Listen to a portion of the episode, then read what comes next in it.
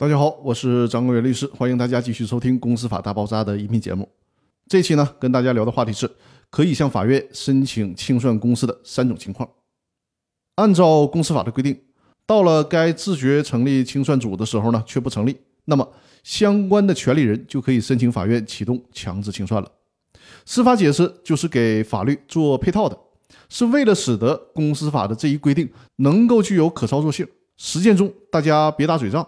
所以说呢，最高法院就在公司法的司法解释二的第七条里面，把启动公司强制清算程序这个事儿跟大家掰扯的非常明白了。第一种情况，也就是刚才我说过的那种情况，公司该清算的时候没有清算，这就是可以申请法院指定清算组进行清算的第一种情况。第二种情况，虽然成立了清算组，但是呢，磨洋工，故意拖延清算，清算组虽然成立了。清算组成员呢，却磨磨蹭蹭，七八年都清算不完，这不是坑人吗？所以说，你清算组也别再糊弄了，公司的债权人可等不起。这种情况下，也可以申请法院来指定清算组进行清算。第三种情况，违法清算可能严重损害债权人或者股东利益的。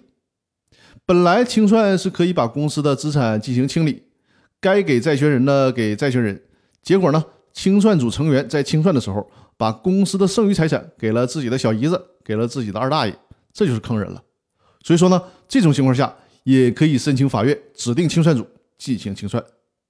以上呢就是公司法司法解释二第七条这个司法解释所规定的三种可以向法院提出清算申请的情形。